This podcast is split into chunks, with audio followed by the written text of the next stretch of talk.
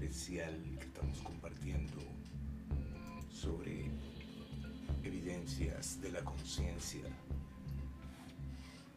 y la historia de el ser humano en esa misma historia está el camino hacia la conciencia hacia la evolución de la conciencia. Y eh, estaremos hablando hoy sobre eso, sobre la evolución de la conciencia relacionada con el descubrimiento del orgasmo en la mujer, en el cuerpo de la mujer. Sabemos que recientemente, en el pasado siglo, en el siglo XX, hubo un crecimiento en lo que se refiere a la conducta de la conciencia humana. La conciencia humana pasó por una fase de transformación para poder llegar a donde estamos ahora. Hemos pasado de una sociedad en la que la mujer no podía ir a la universidad, no podía estudiar, no podía votar, no podía trabajar fuera de casa, no podía hacer nada sin el consentimiento de su padre o de su esposo. A una sociedad en la que tales limitaciones son inimaginables. ¿Y qué fue entonces lo que provocó este cambio? El descubrimiento del orgasmo en la mujer.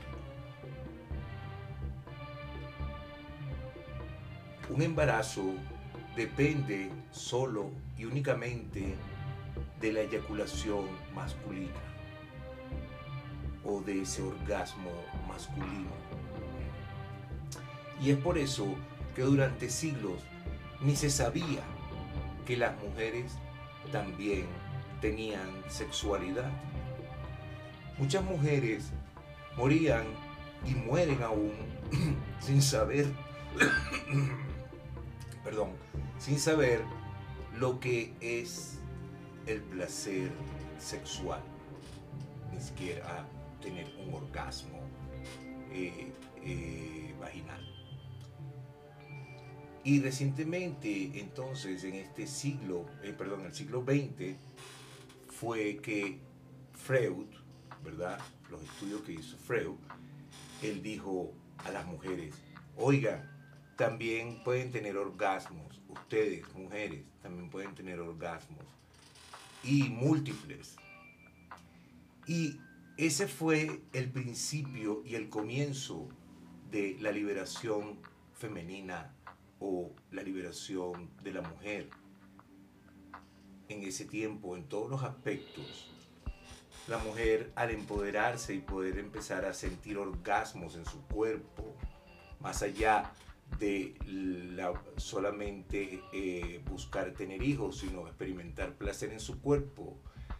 Entonces ella consiguieron también poder, porque consiguieron el derecho entonces a estudiar en la universidad, consiguieron el derecho a votar, a trabajar, a profesionalizarse, ¿verdad? Eh, a trabajar fuera de casa, a ser dueñas de sus propias vidas.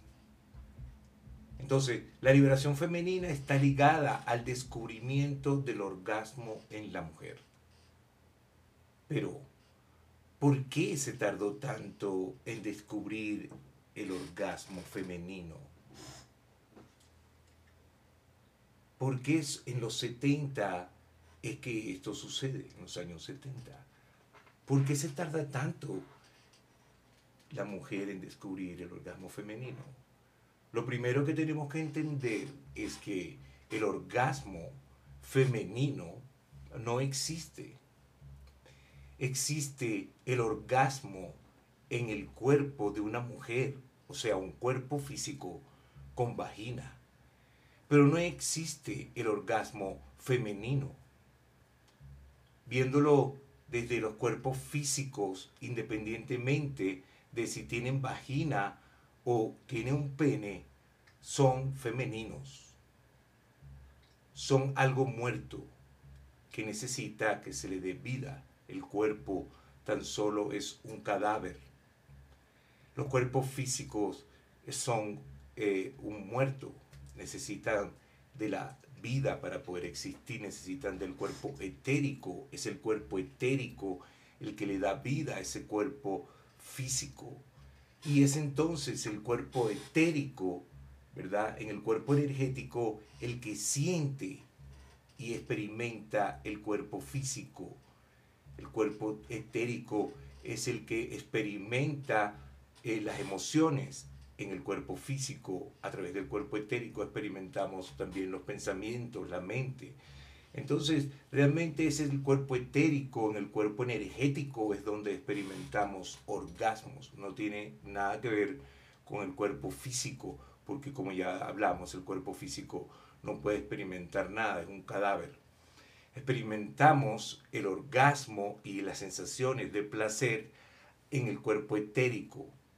Entonces, eh, las mujeres, ¿verdad?, descubrieron su capacidad de disfrutar del sexo orgásmico cuando ellas descubrieron su lado masculino. El aspecto masculino de su ser, de su existencia física. Todos los orgasmos son masculinos, visto de, como cualidad energética. Un orgasmo se puede dar en un cuerpo con pene o en un cuerpo con vagina, pero no por ello deja de ser masculino como cualidad, porque es el cuerpo etérico, como estamos hablando, ese cuerpo es el que experimenta el placer a través del cuerpo físico.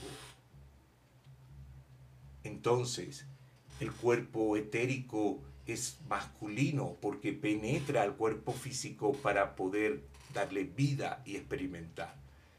Entonces, como experimentamos el placer realmente a través del cuerpo etérico, no del físico, entonces sería lo masculino experimentando placer a través de lo femenino.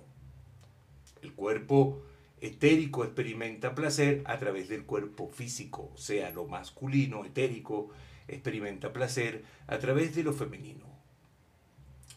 Es eso mismo ese hombre que está practicando el sexo con aquella mujer inerte, ¿verdad? Como si ella fuera una muñeca de goma, ¿verdad? Eh, o una muñeca inflable. Entonces, con este descubrimiento del orgasmo en la mujer, la conciencia humana se expandió. Ya no era entonces ese hombre experimentando placer, orgasmo a través de la mujer, donde ella no podía descubrir ni siquiera su propio orgasmo ni su placer, solamente salir embarazada, sino que ahora era toda la humanidad experimentando orgasmos, placer, gozo, con su aspecto masculino, etérico, a través de su aspecto femenino, el cuerpo físico. Habiendo entonces descubierto las mujeres su lado masculino, su cuerpo etérico, los hombres se vieron también obligados a descubrir su lado femenino. Y aquí entonces se desarrolla en la humanidad un sentimiento de igualdad. Las mujeres entonces empezaron a estudiar en la universidad, a profesionalizarse, a tener su espacio, a votar, a trabajar, a, mandar, a tener altos eh, puestos de, de, posiciones que no podía alcanzar antes porque era mujer.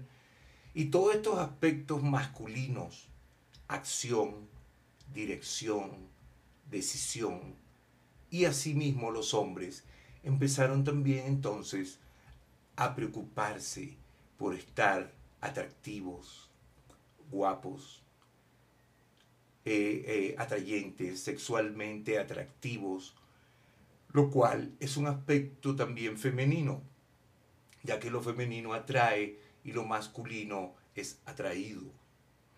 Lo femenino es atractivo porque necesita atraer, magnético. Lo masculino es bello, pero no es atractivo, ya que atraer es una cualidad o una función femenina.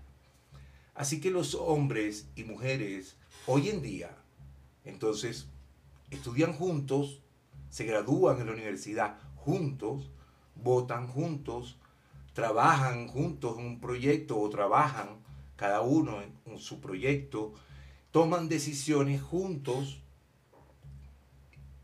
y también van al gimnasio juntos, van a la peluquería juntos, se van a hacer el pedicure juntos, ¿verdad? Este, se hacen lo mismo en el cuerpo, hombres y mujeres, para verse atractivos, bellos, porque ahora está la posibilidad de que una mujer pueda ah, eh, eh, decidir estar con un hombre, ¿verdad? Eh, y un hombre también pueda ser atractivo hacia una mujer.